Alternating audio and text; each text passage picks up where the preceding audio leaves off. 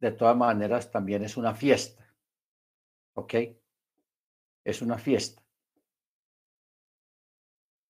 Yom Kippur es la conclusión de todas las cosas y Yom Kippur representa eh, el reino, representa el cambio, representa una nueva vida, representa eh, asimismo también el perdón, la ratificación de la misericordia del Eterno sobre cada uno de nosotros. Él la ratifica. Y esa ratificación se hace en Yom Kippur.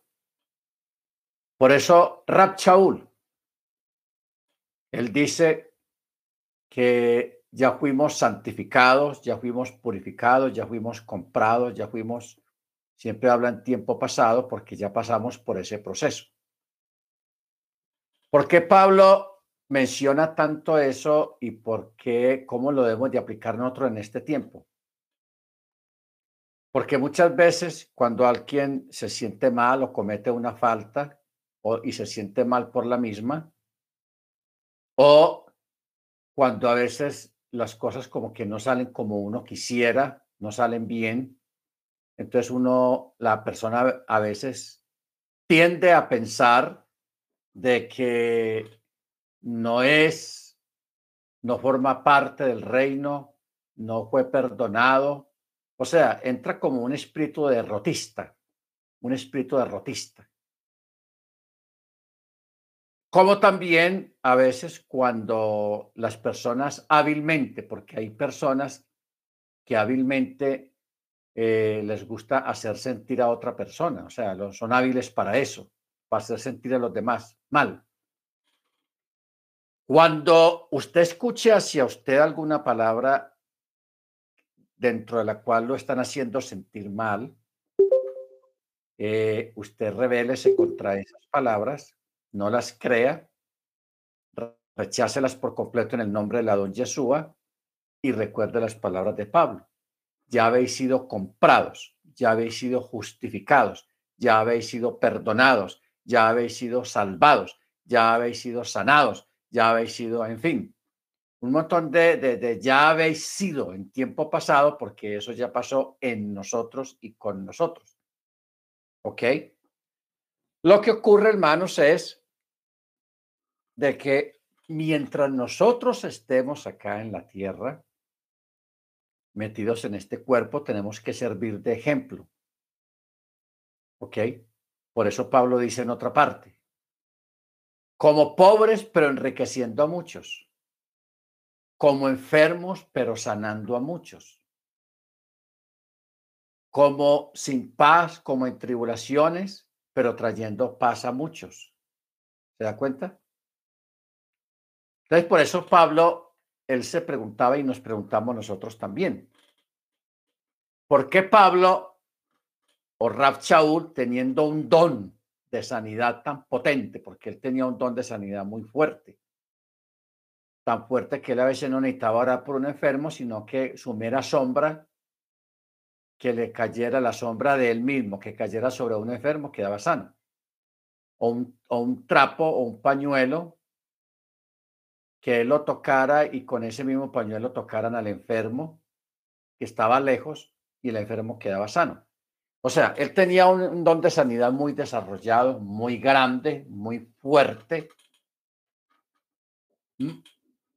Y él debió de orar muchas sanidades y todo tipo de enfermedades en mucha gente. Más sin embargo, él mismo tenía una enfermedad. ¿Ok? Él mismo estaba enfermo. Entonces, eso aparentemente es una contradicción pero no es una contradicción, simplemente que el Eterno mismo dijo de que Él se glorifica en nuestras debilidades. O sea, mientras más débiles seamos físicamente o a través de una enfermedad o alguna cosa, el espíritu se fortalece más. Porque como acabamos de decir hace un momento, como pobres pero enriqueciendo a muchos, como enfermos pero sanando a muchos, como sin paz, pero trayendo mucha paz a muchos. ¿Ok? Como caídos, como derribados, pero no perdidos, no derrotados. Entonces, esa es la gloria de la, de, la buena nueva y esa es la gloria del eterno, porque el eterno no se mueve como se mueve el mundo. En el mundo de afuera se mueve. Nos han metido en la cabeza eh, una, un estereotipo de personas exitosas. Porque cuando usted ve un anuncio de una persona exitosa, lo presenta una persona bien parecida, bien pinta, bien vestido, buena pinta, buen físico, etcétera, etcétera. Ese es lo que el mundo llama una persona exitosa. Entonces, todo el mundo piensa que si se viste así, que si se puede ver así, va a tener éxito. Pero el éxito no está ahí. Ese es el éxito según el mundo.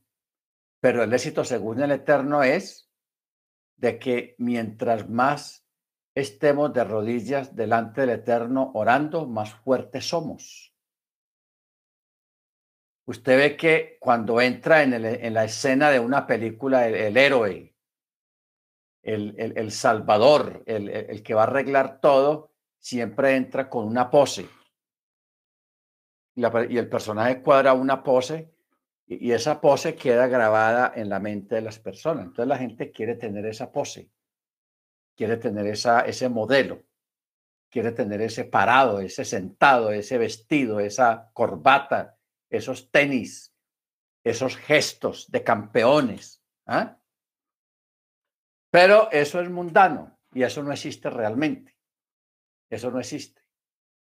Porque en muchos lugares hay grandes campeones que no tienen esa pinta. No la tienen. Porque esa es una pinta forzada del mundo allá afuera. Pero la pinta de un campeón para el eterno no, no es así. ¿Ok?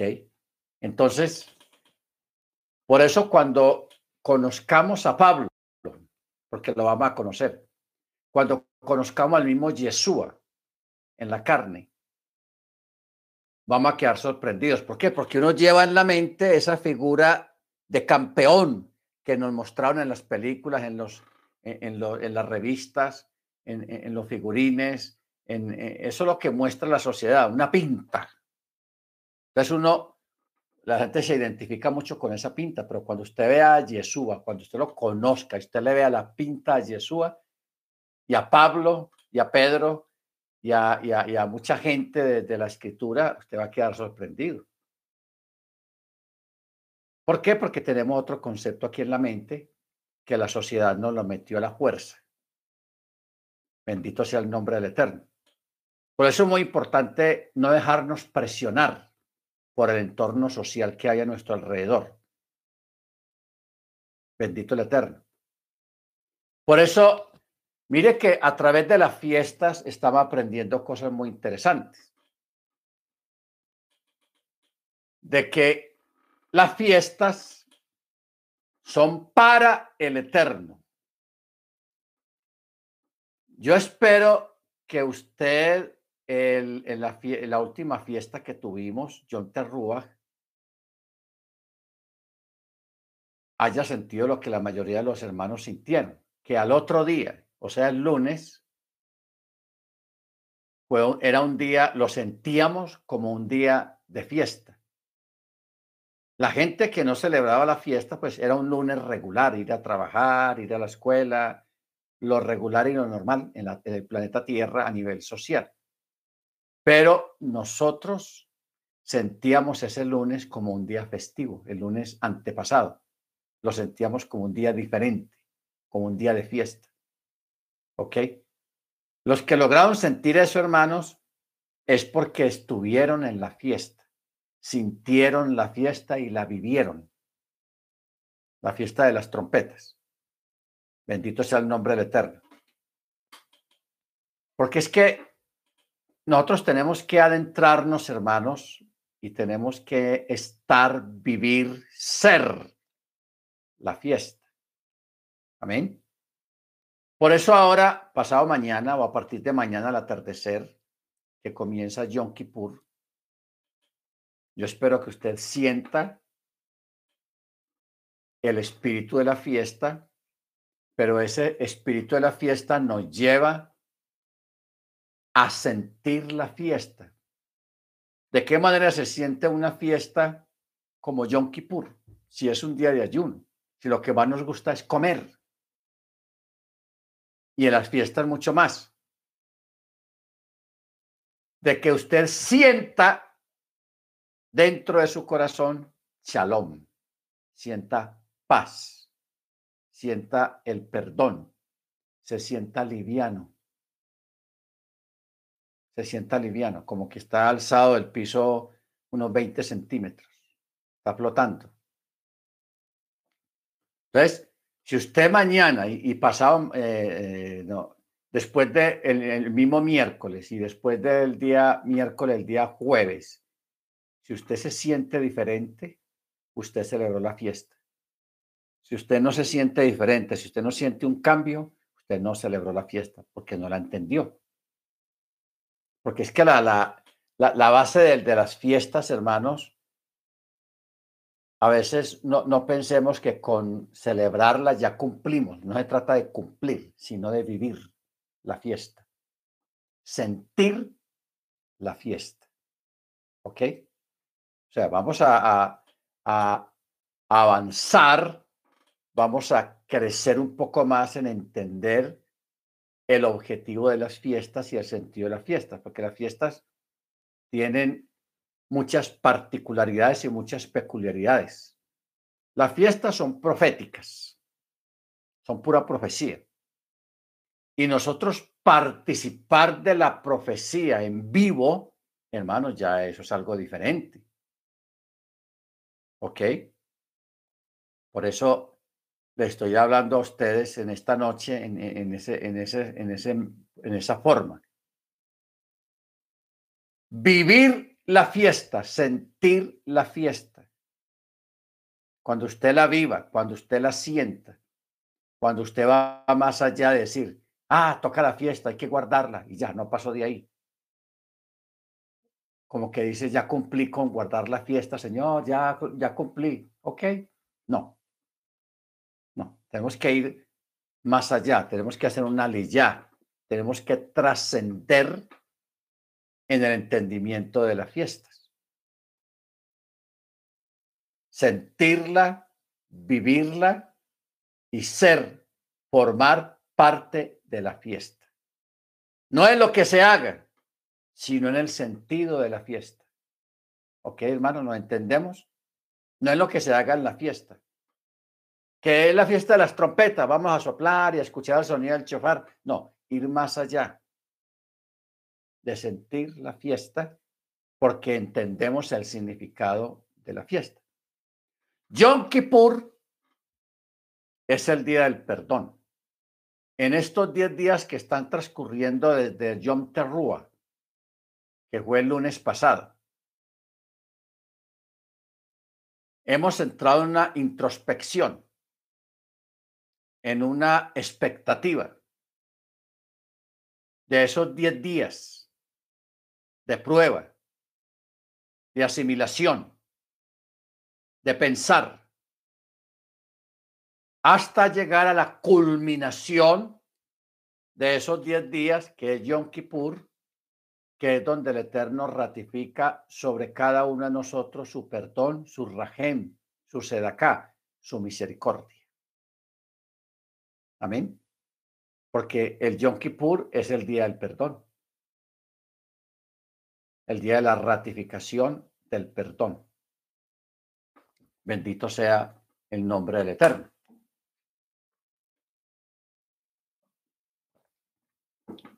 Y a nivel profético,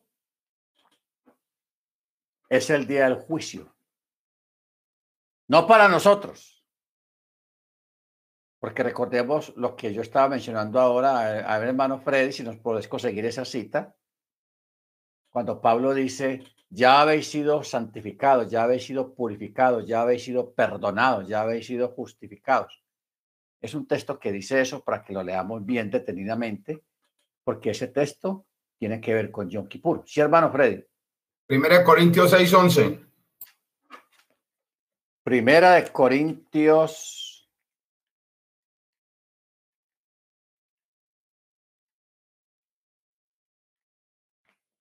Seis, ocho. Once, once. Once.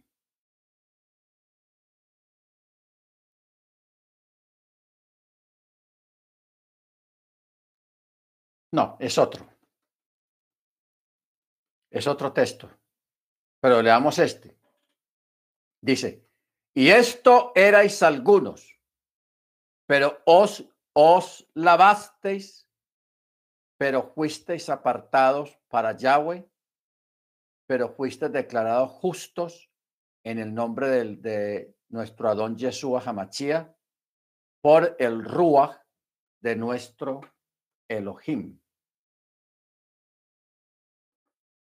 Pero el texto que yo digo está en otro lado. No recuerdo la cita. Cuando dice, ya habéis sido santificados, ya habéis sido purificados, ya habéis sido salvados. Entonces, a ver, Romanos 3:24. A ver si es este. Romanos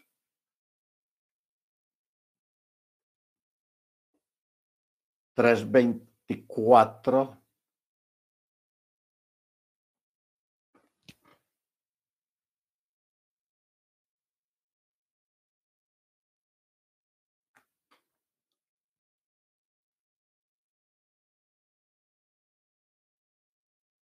No, este no es tampoco. Increíble. Dice, siendo justificados por su gracia sin merecimiento alguno mediante la redención que tienen en Yeshua Hamachia, a quien Elohim ha propuesto públicamente como sacrificio expiatorio por su sangre a través de la fe, como evidencia de su justicia a causa de haber pasado por alto el Eterno en su paciencia los pecados pasados, con el propósito de demostrar su justicia en el tiempo presente a fin de que Él siga siendo justo también cuando declara justo al que es de la fe en Yeshua. Pero ese no es el texto. Vamos a mirar a ver aquí en la...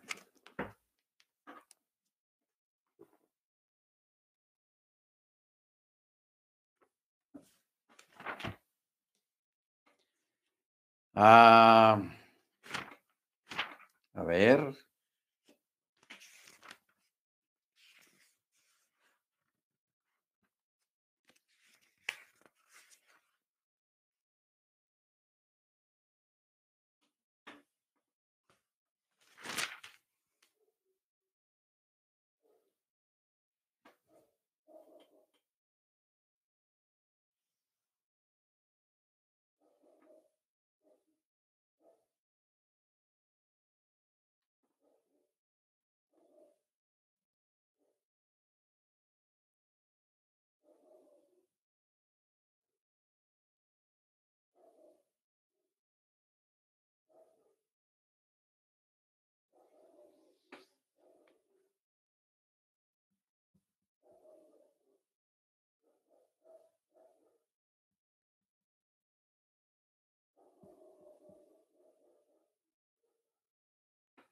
No.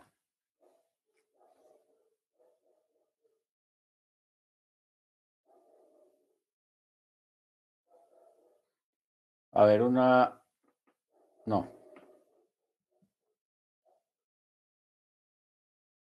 Galatas 3:24.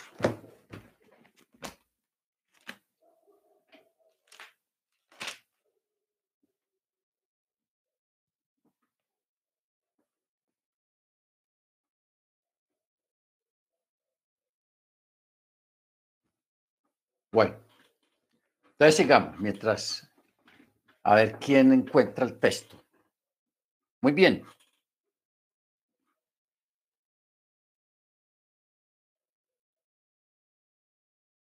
La parte profética, hermanos, de, de, John Terrúa es el juicio. Y hay algo que nosotros debemos de entender acerca de este juicio. De que el juicio para nosotros ya pasó. ¿Ok? Ojo con lo que vamos a, mirar esta noche. El juicio para nosotros ya pasó. Nosotros fuimos juzgados en el madero cuando usted aceptó a Yeshua como su machía.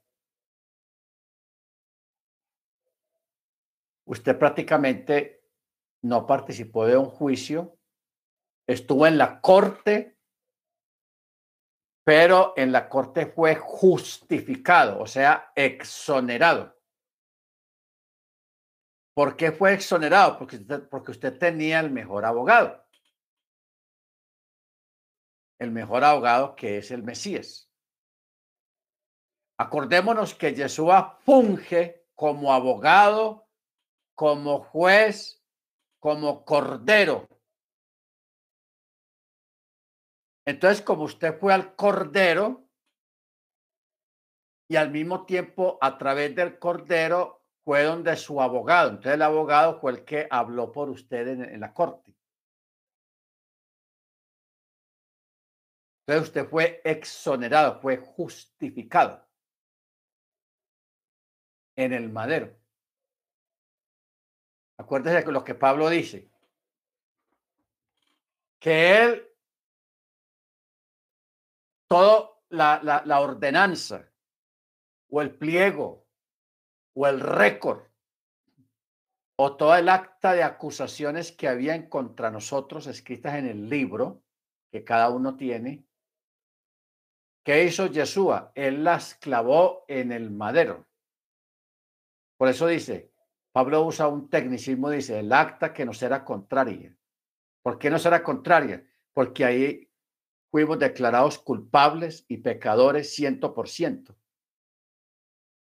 Por eso no será contrario. Y porque ahí estaba todo nuestro récord. Ahí estaba todo, todo, todo pulpito. El pliego de acusaciones que había, el, en inglés se dice el indictment que había en contra de nosotros. Se la llevamos al Mesías, el Mesías cogió y ¡pum! la clavó en el madero.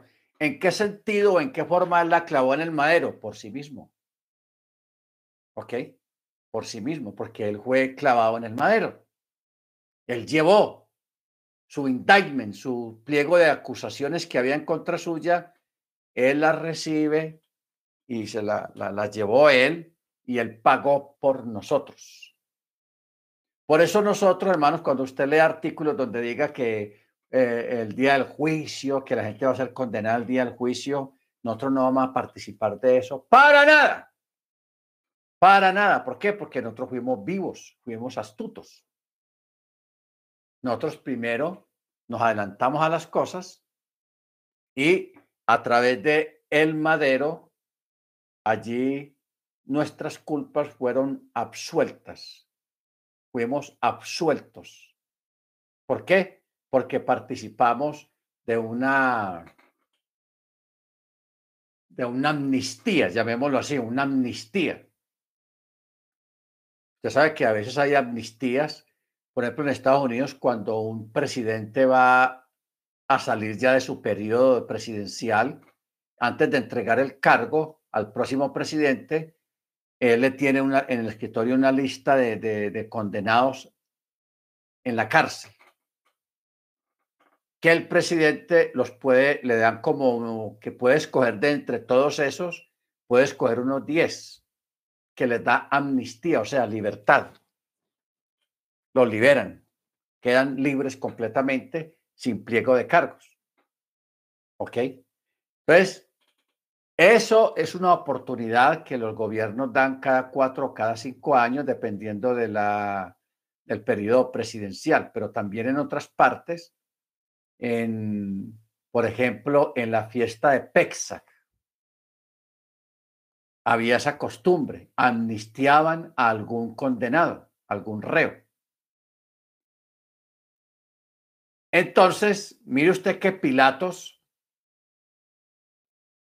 él ofreció al Mesías y le dijo, ¿quieren que amnistíe o suelte a, a Yeshua? Entonces, el populacho no quiso, sino que pidieron fue a Barabás, a Barabás o a Barrabás. Suéltanos a Barrabás, suéltanos a Barrabás. Escogieron un delincuente, maleante, hermano, un atracador. Porque mire usted que en la escritura no quedó consignado eh, cuáles fueron los delitos que había cometido Bar Abás, o sea, el hijo de Abás, Barrabás, llamado Barrabás. El hombre había cometido un homicidio y, había, y, era ladrón, o sea, asaltaba gente y robaba en las casas. El hombre tenía un prontuario eh, porque no era la primera vez que él cometía un delito, el hombre tenía ya un prontuario como delincuente, un récord. Y los judíos, hermanos, prefirieron, cambiaron a Yeshua por un delincuente. Le concedieron libertad a Bar Abás. ¿Ok? Bar Abás, Barrabás. Y condenaron a un inocente, a Yeshua. ¿Ok? Entonces mire que esta costumbre de liberar a alguien ocurrió ese día porque era Pexa. Entonces liberaron a Barrabás, le, condonaron sus delitos y lo dejaron libre. Váyase a la casa. Pero a este inocente que Pilato mismo había dicho que no encontró en él ningún pecado, ningún delito, a ese sí lo llevaron a la muerte. Baruch Ahora, es bueno que nosotros entendamos esto, hermanos, porque es que a veces uno, hay personas que piensan, se dejan llevar por el judaísmo. ¿Cuál es el asunto con el judaísmo y el catolicismo? Que el catolicismo y el judaísmo que no cree ahora en el Mesías, ellos piensan que van a ser juzgados, que va, van a estar ahí en ese juicio y que allá van a responder por sus cosas.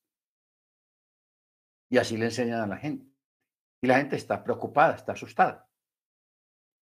Pero nosotros no tenemos por qué dejarnos asustar de esa manera, porque nosotros ya fuimos justificados, lavados, salvados por el solo hecho de haber creído en el Mesías. Porque mire lo que dice acá uno de los textos.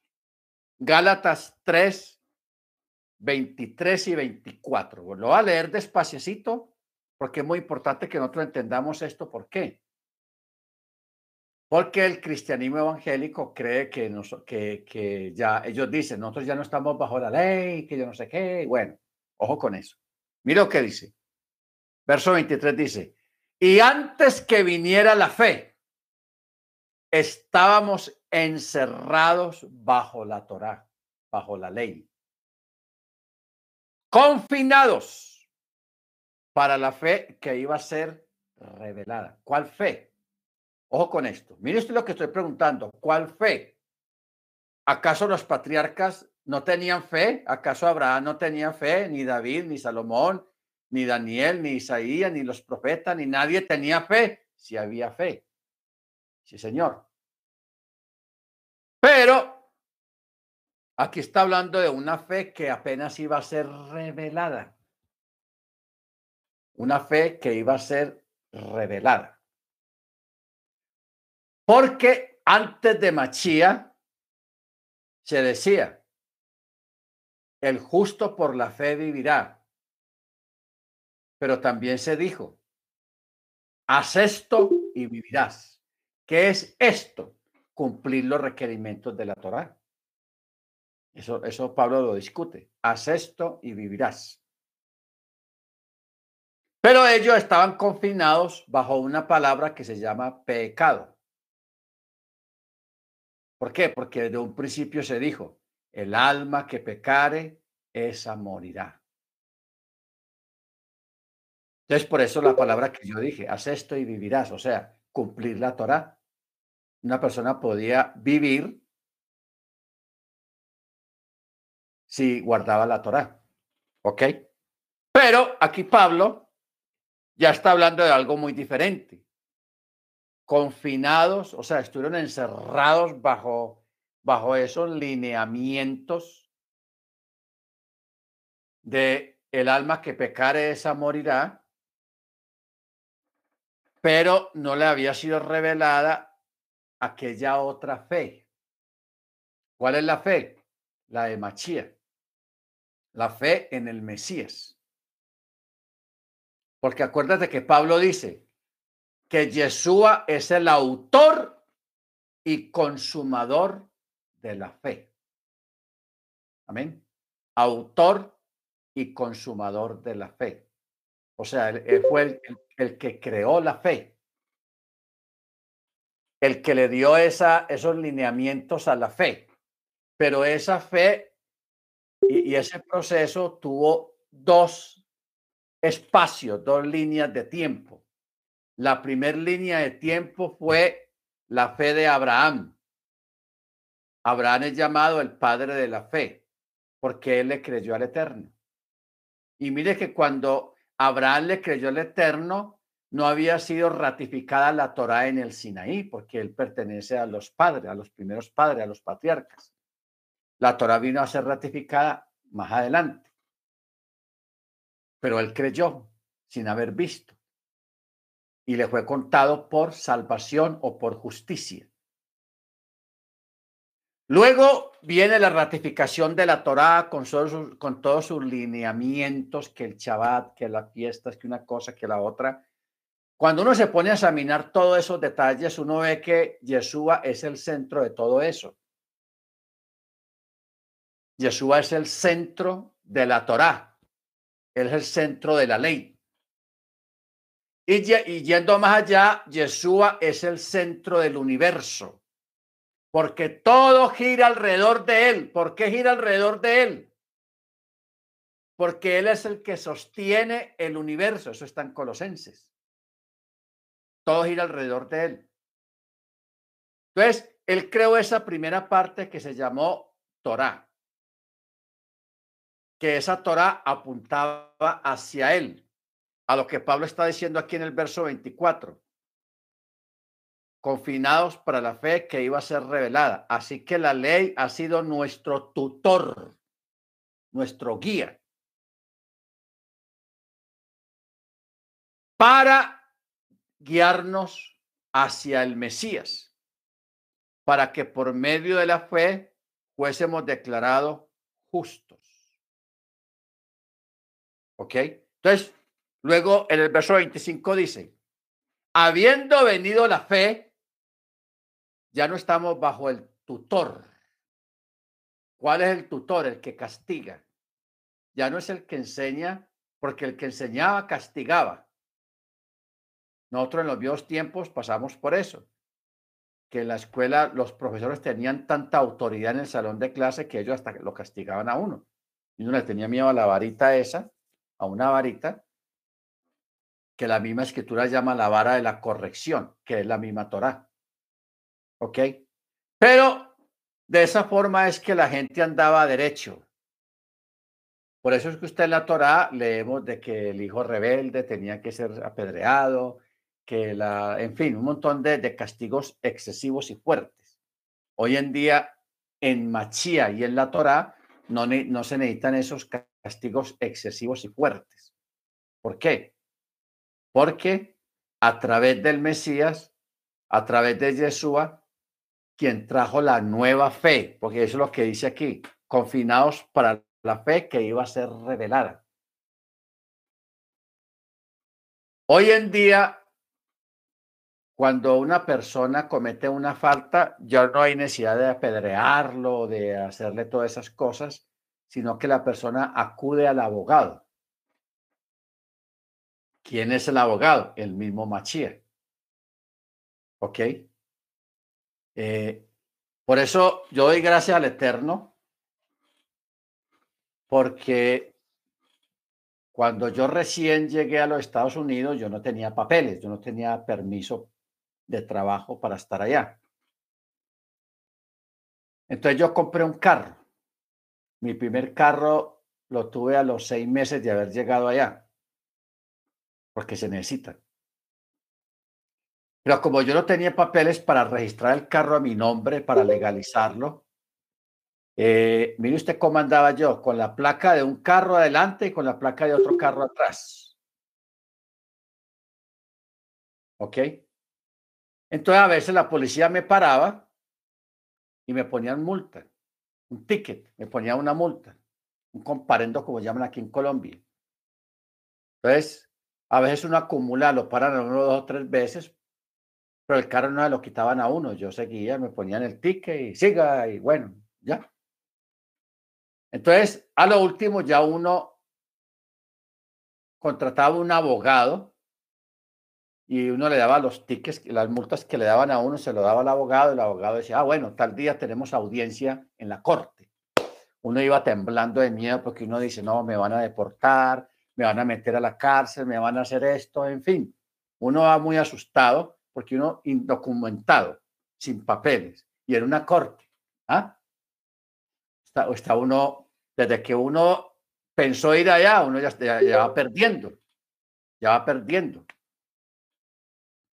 Entonces, cuando uno va a la corte, el abogado le dice a uno, mire, fulano de tal, cuando el juez nos llame, usted se hace aquí y yo me voy a hacer al, lado suyo y déjeme hablar. Usted no diga nada, no diga ni mu, que yo soy el que voy a hablar con usted, yo lo voy a representar a usted. No diga nada. Entonces uno se para ahí con el corazón ahí temblando de miedo. Entonces uno ve que el juez se dirige al abogado y usted, ah, usted es el representante, sí señor. Eh, usted sabe cuáles son, porque el juez tiene ya las copias allá de la acusación en contra de uno. Entonces, uno ve que el abogado le dice unas tres, cuatro palabras, hermanos, técnicas. Yo no entiendo, eso solamente lo entienden ellos. Por eso es que el abogado le dice a uno, vea, calladito, mijo. Tres, cuatro palabras técnicas le dice el abogado al juez y ya el juez coge los papeles y los pone a un lado y dice unas palabras y ya el, abogado le decía a uno, vamos, vámonos, ya fue afuera. Entonces uno, uno salía afuera pensando qué fue lo que pasó y bueno, entonces ya el abogado le decía a uno, eh, se llegó a un acuerdo, a un arreglo con el juez, usted va a pagar tanta cantidad de dinero, era tanto, pero le rebajaron tanto y no más, ya, se puede ir para su casa, solamente paga eso y ya. No, no problema, no problema. Entonces uno, uno queda así. Bueno, ese mismo sistema, hermanos, mire usted, el mismo sistema, al menos en Estados Unidos, en Canadá y aquí en Colombia, yo nunca he ido a una corte. Ah, sí, una. Ah, no, aquí no, nunca. Ese, ese sistema fue sacado de la Biblia, de la Escritura. Cómo funcionan las cortes, donde hay un juez donde hay un, un, abogado, una defensa y hay un fiscal. Si es un juicio, pues ya hay una, el jurado. ¿Ok? Que el jurado representa al pueblo. ¿Ok? Entonces, ¿qué pasa? El, el hecho de que usted haya venido al Mesías, hermano, mire usted lo importante que es esto para que entendamos quiénes somos nosotros y qué fue lo que hicimos. El hecho, aparte de guardar mandamiento, ¿ok? De guardar mandamiento, el, el chaval, las fiestas, no comer chancho y todas esas cosas. Aparte de eso, de usted tener la fe en Yeshua, en el Mesías, el Mesías representa para usted el abogado que cuando usted tiene un problema, que cuando usted tiene una situación, cuando una persona acomodada o, un profesional o un empresario tiene un problema, ellos, la mayoría de la gente acomodada, ellos tienen su propio abogado. Contratan un abogado y siempre lo tienen ahí. El abogado es el que lo representa ante las autoridades. Yeshua nos representa ante cualquier autoridad y nos representa ante sí mismo. ¿Ok? Porque él, aparte de ser el abogado, también es el juez, pero también es el cordero, el que justifica, el que justifica. O sea, cumple muchas cosas. Eso es lo, lo más grande que hay, hermanos. Nosotros tener al Mesías es tener algo, a alguien muy impresionante, muy grande, muy sublime, porque Él para nosotros funge como Elohim, como Yahweh, como Machaya, como el Mesías, como el Goel, como el sumo sacerdote, como el abogado, como el cordero. Todo. Con él estamos completos. Y, y, y Rab lo dijo también, que en él estamos realmente completos. Por esa causa, hermano, nosotros no vamos a participar del juicio del trono blanco. Nosotros no vamos a participar de eso. Eso es para los que no quisieron guardar mandamiento ni quisieron creer en el Mesías. O sea, los que nunca guardaron un Shabbat, ni la fiesta, ni nada, es, ese juicio es, es para ellos, no para nosotros. Nosotros no tenemos nada que ver con ese juicio del trono blanco. Sabemos que va a pasar, que mucha gente va a estar de pie delante del Eterno y van a ser juzgados según sus obras, etcétera, etcétera. Pero no olvide que cuando los libros son abiertos hay otro libro aparte. Y en ese libro aparte es donde están los nombres de los que están exonerados, de los que no tienen necesidad de participar de ese juicio terrible y espantoso, porque la gente que va a ser juzgada ahí, ah, y ahí nadie va a salir perdonado ni nada, porque ya no hay perdón ahí. O sea, este tiempo mesiánico, la era mesiánica, la era del Mesías que estamos viviendo es el tiempo del perdón, donde la gente tiene la oportunidad de acercarse al Mesías y ser exonerado, participar de esa amnistía, ser amnistiado, etcétera, etcétera. Entonces, por eso, hermanos, es, importante entender cuál es, es, nuestro lugar. Por eso nosotros en este momento no nos podemos poner al mismo nivel de el judaísmo ortodoxo. Tengamos cuidado con eso.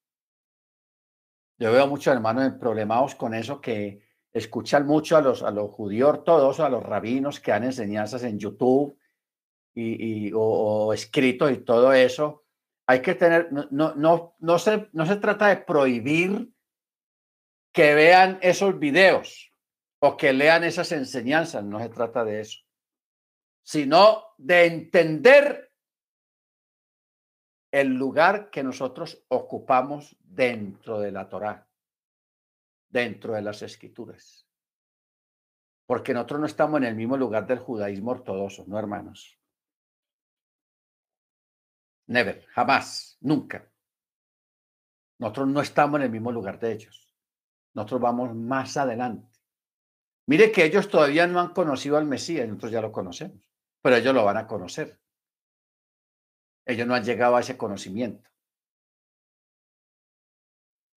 Y el hecho de nosotros haber llegado al conocimiento del Mesías, de tener esta fe, mire, Gálatas 3:23, antes de que viniera la fe, estábamos encerrados bajo la Torá, confinados para aquella fe que iba a ser revelada. ¿Cuál fe? La fe en Yeshua. La ratificación de las promesas, de los pactos, del llamado, de todo. Porque a través de Yeshua, Él vino y ratificó todo lo que se escribió en el Antiguo Testamento, el Antiguo Pacto. Él vino y lo ratificó. Amén. Por eso nosotros no, en este momento no tenemos la misma fe que tiene el judío ortodoxo. No. Nosotros tenemos una fe más allá, más adelantada, más profunda y más clara. Y Pablo mismo lo dice. Dice, antes yo veía las cosas como, como por un espejo que medio se veía y, y no entendía bien lo que veía, pero luego, ¿qué dice Pablo? Pero ahora yo veo claramente. Ahora entiendo claramente las cosas. Amén. Baruch Hachem. Entonces, porque el conocimiento que los judíos ortodoxos tienen del Mesías lo tienen es a través de los escritos rabínicos, de conjeturas, de comentarios, de, de midrases, de imaginación. de pura imaginación, puro midras. Pero como ellos no lo han conocido, nosotros sí lo conocemos. Y hemos creído en Él. Y le creímos a Él. Y lo seguimos a Él. Amén. Por eso nos deleitamos, no solamente en la Torá, sino también en el Brihadachá. Y entendemos muchas cosas del antiguo pacto por el complemento y la revelación del Mesías. Bendito sea su nombre. Entonces, por eso es importante que usted entienda que nosotros no vamos a participar de, del juicio del trono blanco. De pronto estemos ahí parados, pero hay otro libro que donde está su nombre y va a ser llamado por lista. Y eso va a ser público y delante de la, de la, de la otra gente, los que te conocieron, los que te juzgaron, los que te criticaron, los que conjeturaron acerca de usted en este tiempo y en tiempo futuro, delante de ellos se va a llamar tu nombre desde allá, fulano de tal. Pase. Y el resto quedan ahí temblando de miedo porque saben delante de quién van a estar parados, ni siquiera sentados, sino parados. El que está sentado va a ser el, el, el Mesías.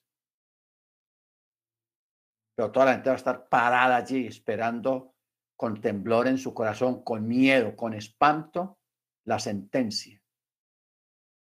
Porque cada cual sabe lo que rechazó los que no quisieron creer, cada uno lo sabe, ya no van a llegar allá, ah, yo no sabía, ve, yo no entendí, yo no, no me dijeron. Aquí la gente le mete cuento al juez, le mete cuento al abogado, le mete mentiras a, los mismos abogados que los defienden, pero, a, pero al juez de allá, al Mesías, no le va a poder meter cuento. ¿Por qué? Porque él te va a poner toda la vida, te la va a poner ahí de frente, como una película. Todo lo vas a ver, tus acciones, tus palabras, tus rechazos, etcétera, etcétera. Eso va a estar tenaz.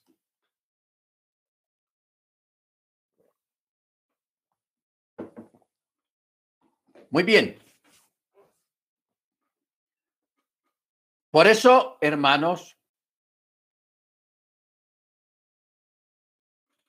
Los rabinos, por ejemplo, entendieron que Yahweh desde antes de la creación del mundo ya había creado, no al Mesías, sino el título del Mesías. Y que bajo ese título actuaba, por eso a él se le llama Ginón. Ginón, el cual se deriva de la palabra hebrea Nin, o sea, hijo de Adán. Por ejemplo, Rachi escribió que el nombre Ginón, el cual es uno de los nombres del Mesías, se deriva del término gobernante magnificado. Por eso es que a Yeshua se le llama el rey de los reyes. No rey solamente, sino que es el, el rey que está, que gobierna o que reina sobre los otros reyes. Y esos otros reyes de la tierra tienen subordinados pero este rey, que es el Mesías, gobierna sobre todos. Sobre todos. Por eso se le llama gobernante magnificado, que eso es lo que quiere decir el título de Ginón. También dijo que Ginón se deriva de Jimchol, Belligal. Jimchol Belligal, que quiere decir Él gobernará sobre la tierra y será magnificado. Él gobernará sobre la tierra y será magnificado. ¿Ok? Entonces, por ejemplo, Pinejas, Chapira, un rabino muy conocido, fue más lejos al declarar con respecto al Salmo 72. Y dice, el espíritu del Mesías estaba antes de la creación del mundo, por lo tanto, antes de que el mundo fuera creado, el nombre del Mesías toma parte en la creación. O sea, el mundo fue creado por Yahweh a través del nombre de el Mesías o a través del nombre de Yahweh, porque el, nombre de Yahweh, ese nombre Yahweh, es un nombre compuesto del mismo Mesías, de Yeshua. Por eso Juan 1.1, mire cómo dice, en el principio era la Dabar, o sea, la palabra. Y la Dabar estaba en Yahweh. Ojo, en el principio era la Dabar, o sea, la palabra. Y la palabra estaba en Yahweh. Y Yahweh era la palabra. ¿Ok? En el verso 10 dice, y él estaba en el mundo y el mundo fue hecho por él, pero el mundo no le conoció. Y más adelante dice, a lo suyo vino y los suyos no le recibieron. No dice no le reconoció, sino no le recibieron. Lo rechazaron. Los sabios dicen, el propósito de la creación del mundo es la luz del Mesías. La luz que creó el primer día es la luz del Mesías. Juan 1.9. La luz verdadera que alumbra a todo hombre al venir al mundo. Porque ustedes saben que en los primeros textos de Génesis dice, y dijo Elohim, sea la luz, y fue la luz. Pero ahí no está hablando de la luz que nosotros conocemos, porque lo que nos produce a nosotros la luz es los rayos del sol, la luz que emana del sol. Entonces, de ahí viene la pregunta. Esa otra luz que fue creada antes del sol, ¿qué luz era? Era la luz del Mesías, o sea, la vida. La vida. ¿Ok? Es la vida. Vuelvo y repito, ese primer capítulo de Juan, hermanos, es uno de los capítulos más profundos que hay en la escritura. Capítulo 1. Es casi igual al capítulo 1 de Génesis. ¿Ok? Porque en Génesis habla de lo literal de la creación y en Juan capítulo 1 habla de la parte espiritual de la creación. Por eso, en el verso 4 dice, en él había vida y la vida era la luz de los hombres. Mire que no está hablando de esta lámpara, ni de esa lámpara, ni de la que lo está alumbrando a usted, ni de la luz del sol, ni de la luz de la luna, ni de la luz de las estrellas. Está hablando de otra luz, hermanos. ¿Cuál es, ¿Qué es esa luz? La luz de la vida la luz de eh, la, la, esencia de la vida que está en el entendimiento. Por eso, cuando el Eterno creó a Adán, lo creó a su imagen y semejanza. Pero no que se pareciera a él, porque el Eterno es Ruach, es espíritu. Entonces, ¿De, qué, qué, imagen y qué semejanza está hablando allí? El sentir y el ser. O sea, ser. ¿Ok? Ser. Por eso nosotros somos criaturas inteligentes, no somos animales. Nuestra carne está compuesta de la misma carne de los animales, tenemos también los mismos huesos que tienen los animales. y algunas costumbres muy parecidas a, los de los animales. En cuanto a comer y en cuanto al uno y al dos. ¿Ok? En cuanto a ver, oír. ¿Ok? Pero dentro de nosotros, hermanos, hay algo que llamémoslo vida, que no es el ser vivo, ser, ser una entidad viva, sino de la inteligencia, la sabiduría y el, el, el, saber distinguir entre el bien y el mal, entre la luz y las tinieblas. O sea, establecer esa distinción entre una cosa y la otra. Eso es vida y eso es sabiduría. ¿Ok? Y lo más tenaz de todo esto es, hermanos, poder hacer uso de la vida y de la esencia que tiene la Torá. Acuérdense que Jesús dijo, mis palabras son vida y vida en abundancia. Y él mismo dijo, yo soy la vida. Y él también dijo, yo soy la luz. La luz que alumbra a todo hombre ha venido al mundo. Entonces mire que ahí no está hablando de, de, la luz del sol, sino de otra luz. Lo que estamos hablando ahora en ese texto de Gálatas, de la nueva fe que iba a ser revelada. Amén. Bendito sea el nombre del Eterno.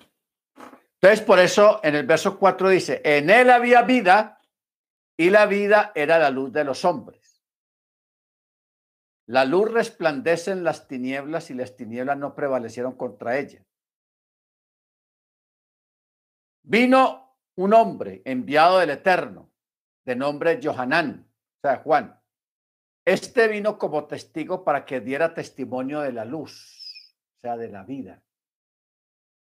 Porque cuando Jesús vino, él no vino alumbrando a todo el mundo. ¡Eh! Está de noche, yo alumbro. No. Está hablando de otra vida de algo, hermanos, inimaginable para el ser mortal, que es la inmortalidad. Por eso nosotros no nos debemos dejar apabullar por la muerte. Que se murió el abuelo, se murió la abuela, se murió el tío, se murió la tía, se murió el amigo, se murió aquel, se murió, y la gente se va yendo. Y, es tanta la presión que hay sobre el ser humano acerca de la muerte, de los que se van, que la gente acepta eso como una realidad, que hay que morirse. Nosotros no vamos en ese camino. ¿Por qué? Porque nosotros en nuestro cuerpo tenemos la simiente de la inmortalidad a través de la Torá y a través de la fe en el Mesías, en Yeshua. Ojo con eso. En nosotros tenemos la simiente de la inmortalidad que hemos obtenido a través de la Torá y a través del Mesías. ¿Ok? Entonces, no, no, no, nos dejemos impactar ni abrumar por la realidad humana de la muerte. Porque nosotros, en nuestro corazón, en nuestra mente, en nuestra conciencia, acordémonos lo que dice el texto, y pusiste eternidad en sus corazones. Ojo, pusiste eternidad en sus corazones. O sea, él puso el sentimiento, el anhelo, el conocimiento de la eternidad en nuestros corazones. De que cuando la, el cuerpo deja de funcionar, eso no todo no terminó ahí, sino que todo sigue y de verdad va a seguir. Yo, ustedes saben que yo viví eso y realmente uno no sé, no sé, uno no, no, no, eso de la muerte, eso es como teórico. Es real en el sentido de que la persona no la volvemos a ver y el cuerpo no funciona, ya no habla, ya no camina, ya no come, etcétera, etcétera, ya no respira. Pero usted como entidad espiritual, como alma, como rúa, usted sigue siendo usted y sigue viviendo en otra dimensión, en otro mundo diferente, pero usted sigue siendo usted. Usted no para. ¿Ok? Usted no para. Entonces, de ahí viene la pregunta. Si todo sigue, entonces, ¿para qué resurrección? ¿Qué sentido tiene la resurrección? Si nosotros seguimos y no morimos. Ok. La resurrección, hermanos, de la que se habla en la escritura, es de volver a levantar los cuerpos mortales de los seres humanos, que eso sí es un fenómeno. Los cuerpos mortales de los seres humanos, volverlos a levantar, volverlos a armar con todos sus órganos, pero eso va a ser algo en parte temporal, porque la, gente va a ser resucitada para ser presentados en el juicio.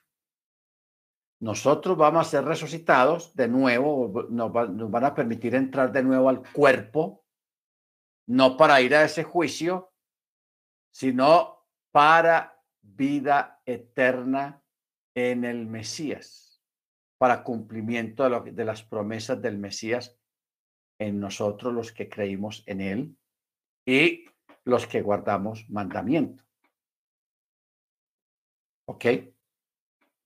Porque es que resucitar una persona que ya murió hace 100, 200, 1000, 2000 años es complicado porque la persona netamente está desaparecido, ya es quedó pulverizado sus restos, puro polvo.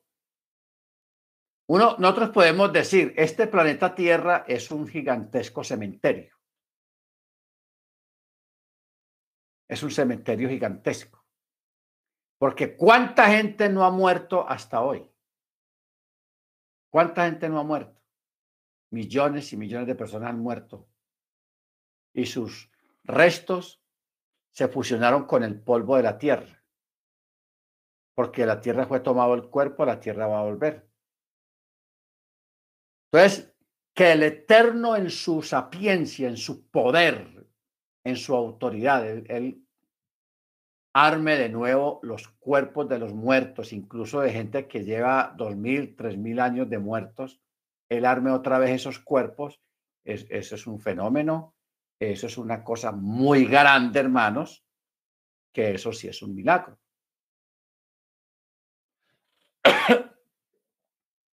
Pero que nosotros pensar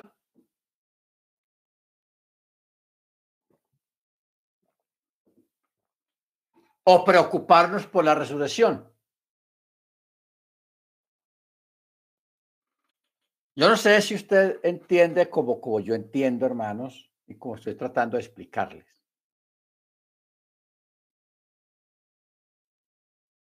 Nosotros, ustedes, son seres pensantes.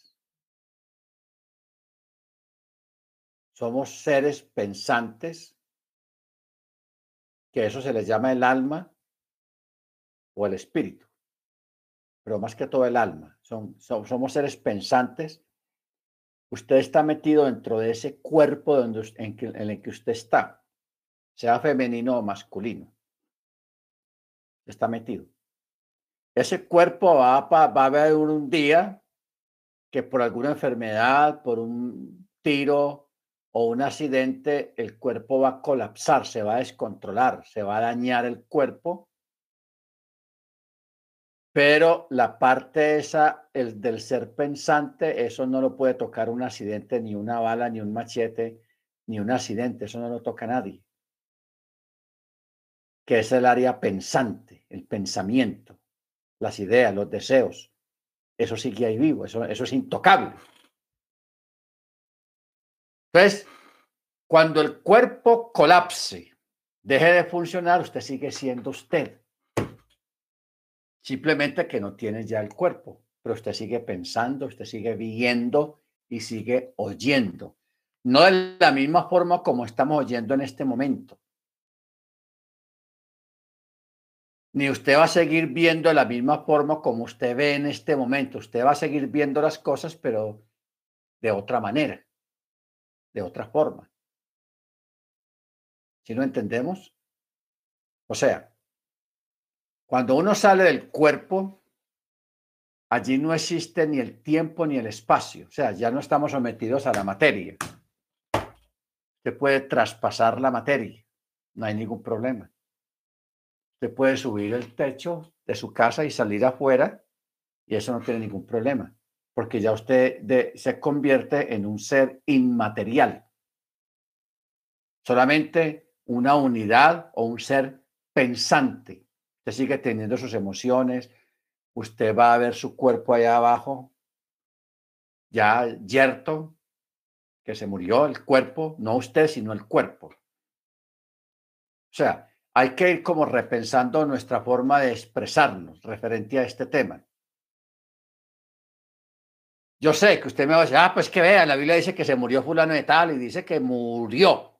Sí, yo sé que murió, ahí dice claramente.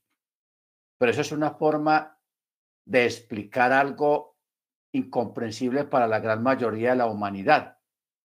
Pero viéndolo bien y en la práctica, nadie, la gente, la persona no muere el alma, el espíritu sigue vivo. ¿Ok? ¿Por qué? Porque nosotros somos seres pensantes. Somos, y eso es lo que nos hace a imagen y semejanza del Eterno. ¿Ok? A imagen y semejanza del Eterno. es, complicado. Yo lo explico con esa libertad porque yo pasé por ahí. Yo pasé por ahí y hay mucha gente que ha tenido esa experiencia de, morir por 20 minutos, media hora, cinco horas, lo que sea, y experimentaron eso de que salieron del cuerpo, siguieron teniendo sus pensamientos, sus ideas, simplemente que ya veían todo de otra forma muy diferente escuchaban todo de otra forma más diferente porque ya no tenían el oído literal, sino el otro oído, el oído espiritual. Acuerde que Pablo habla del oído espiritual, de, de las ojos espirituales y de que procuremos andar en el espíritu y no tanto en la carne.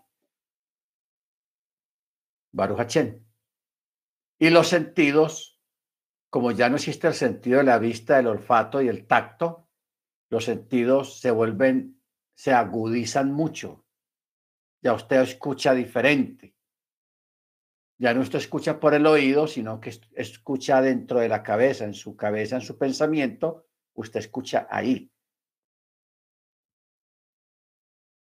Pero ya no te puedes expresar a nivel humano, sino que te expresas de otra manera diferente. Cuando hablamos de expresarse a nivel humano, es que estás dentro del cuerpo y te puedes expresar por esto que se llama la boca, que emite sonidos.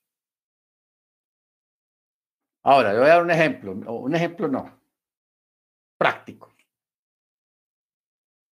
Usted en este momento, sin necesidad de hablar, usted puede hablar dentro de su mente, expresar ideas, imaginarse cosas y usted puede hablar mentalmente. Por eso a veces la gente lee mentalmente o hace una oración mentalmente. ¿Sí ve? Usted no usa la boca para emitir sonidos y expresar lo que está hablando supuestamente en su pensamiento. Mientras estemos aquí en este cuerpo, usted se va a expresar por aquí. Y vas a orar al Eterno y vas a seguir siendo un ser pensante que habla, piensa adentro. Pero cuando usted salga del cuerpo, que se murió, el cuerpo ya dejó de funcionar, usted sigue siendo un ser pensante. ¿No entendemos? Mejor ya. Cuando, cuando usted llegue allá, usted va a vivir eso y va a ser algo normal. Simplemente que no vas a sentir calor ni frío, porque el calor y el frío se siente es aquí, pero allá como uno se vuelve un ser atemporal y amaterial, entonces allá no va a haber ni calor ni frío, sino que te vas a sentir diferente, completamente diferente. Bendito sea el nombre del Eterno. Esa, hermanos, es una de las maravillas de la creación del Eterno. Y a eso es que se refiere estos textos. En él había vida y la vida era la luz de los hombres. Vino Juan como testigo para que diese testimonio de la luz, a fin de que todos creyeran por él. Ustedes no olviden nunca, Yeshua es el autor y consumador de la fe. Esas palabras son muy importantes. Él fue el que inventó y consumó la fe. Pero la fe no es eterna. Mire usted, la fe no es eterna. Porque Pablo, por allá en una parte dice que cuando ya todas las cosas se cumplan, cuando ya pase todo, entonces ya no va a haber necesidad de, creer. ¿Por qué? Porque ya estamos viviendo la expectativa, el cumplimiento de la, el cumplimiento de la expectativa en la cual creímos. Ya no hay necesidad de decir, ah, yo creo en, o decirle a otro, a otra persona que está en el reino, crea, crea en, él. ¿Cómo así que crea en él? Si ahí, si ahí lo está viendo. Es como que alguien le diga a usted, usted, ¿quién es su mamá? Usted dice, ah, mi mamá, mi mamá, a ver, ahí está. No, esa no es su mamá. Eh, o, y que la persona le diga, pero usted cree en su mamá, usted cree que esa es su mamá. Claro, yo, viví toda la vida con ella. Esa es mi mamá. ¿Ok? Entonces, no, no hay necesidad de que alguien convenza a otro acerca de la existencia del Eterno como Elohim, porque vamos a estar delante de Él. Entonces ya no va a haber necesidad de fe. Ya la fe queda eliminada completamente. ¿Por qué? Porque ya alcanzamos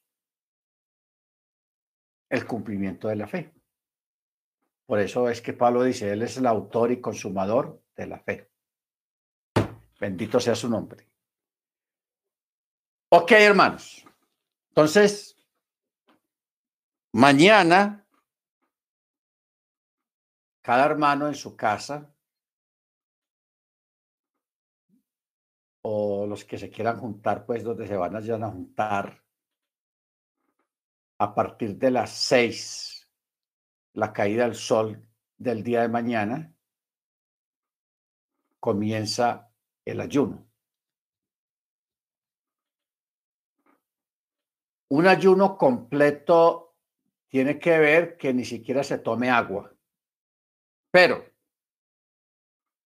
por asuntos de salud, o porque alguien necesita tomar una medicina, los que están tomando medicina, pastilla, que el horario de la pastilla, que toca la pastilla y todo eso, puede tomar la pastilla porque la pastilla no es comida.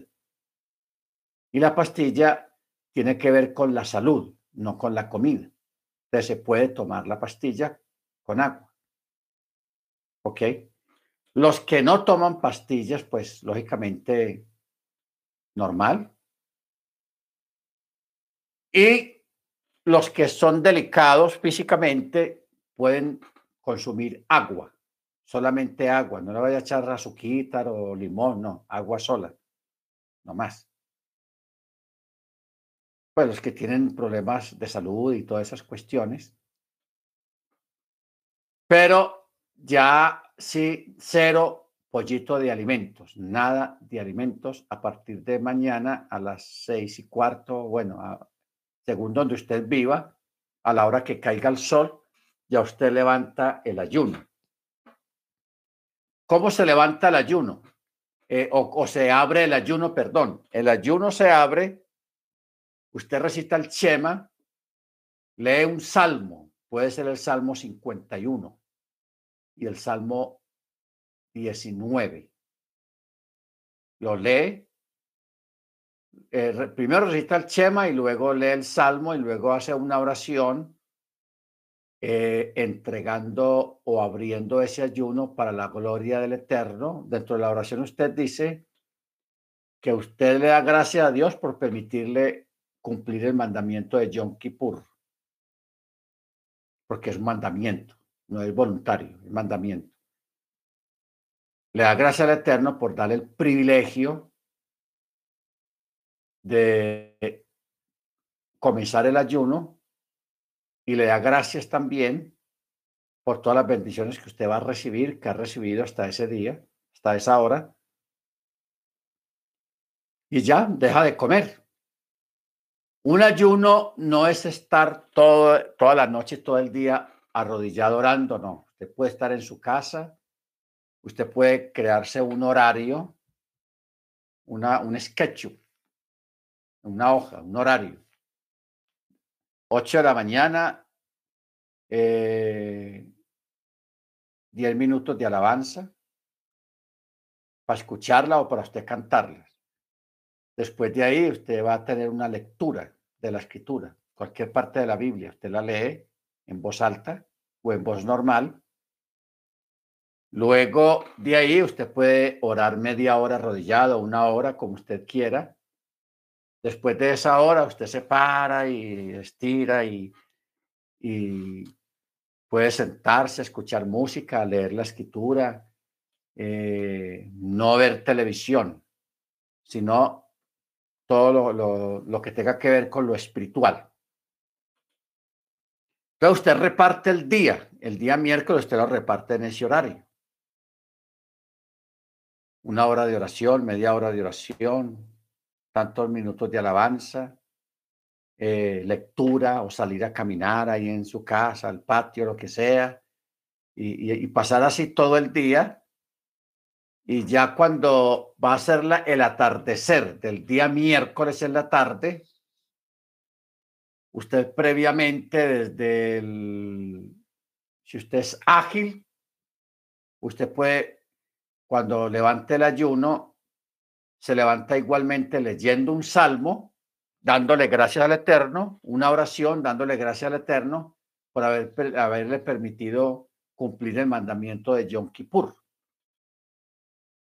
Si son varias personas que están reunidas, se turnan para orar por las peticiones, fulano de tal va a orar por la casa de Israel, fulano de tal va a orar por la casa de Yehudá, fulano de tal va a orar por los enfermos, fulano de tal va a orar por eh, los presidentes del mundo, fulano de tal va a orar por los, eh, los, la familia, sus familiares, todos ellos. Va a tener tiempo usted de orar por todos sus familiares, por todos sus conocidos, por todas las personas que usted conoce. Usted va a orar por ellos. Bendito el Eterno. Entonces, cuando termine ya el, ayuno, usted lo despide leyendo un salmo, haciendo una oración, dándole gracias al Eterno. Ya. Ya usted puede, si usted rápido para preparar algo, no se ponga a preparar unos frijoles, que un pollo, que una carne y mucha comida, no, una sopa. No, se, no le eche comida pesada porque el estómago suyo lleva 24 horas sin comer nada y no se le puede echar nada pesado al estómago.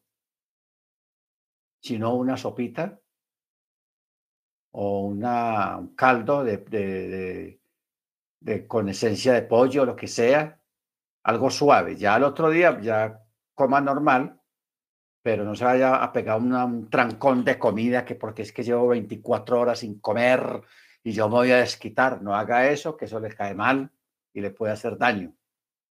Ok, seamos prudentes y tratemos bien el cuerpo. ¿Alguien quiere preguntar algo más que se me haya escapado, hermanos? Bien pueda, encienda su micrófono y pregunte.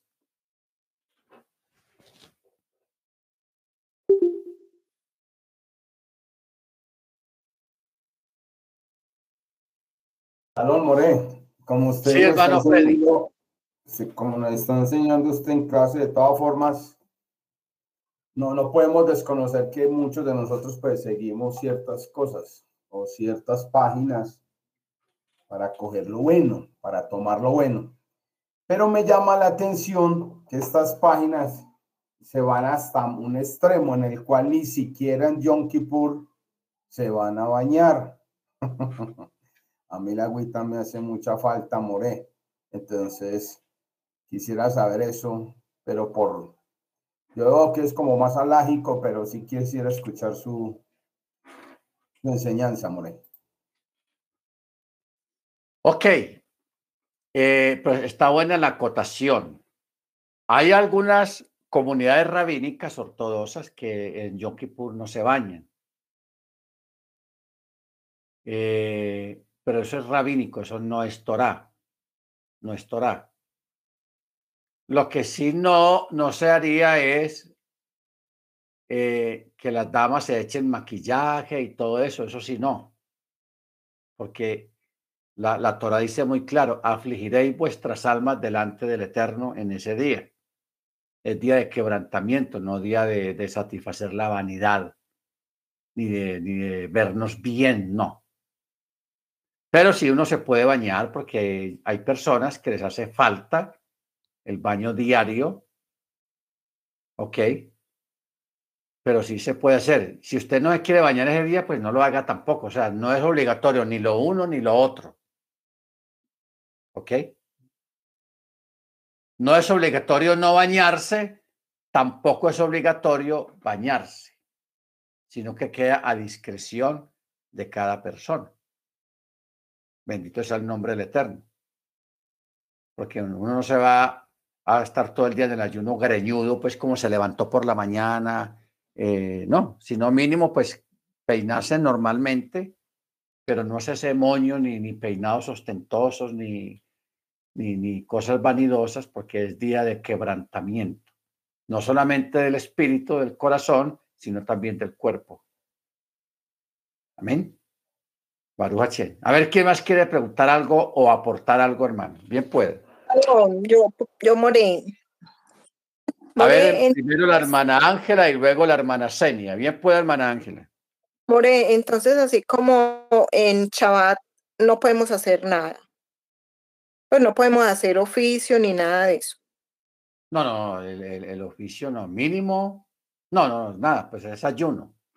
El oficio siempre se habla de, de, hacer comida, de cocinar, pues pero como es ayuno, pues ¿para qué cocinar? Ah, ayuno es, el, el Yom Kippur es muy parecido al Shabbat. La diferencia es que en Yom Kippur sí se puede encender fuego sí se puede encender fuego. ¿Ok? Pero el fuego sería, por ejemplo, yo aquí en la casa como para prender las chimeneas en caso de que el día esté muy frío, haya un frío tenaz, no más para eso. Pero así más o menos, más o menos.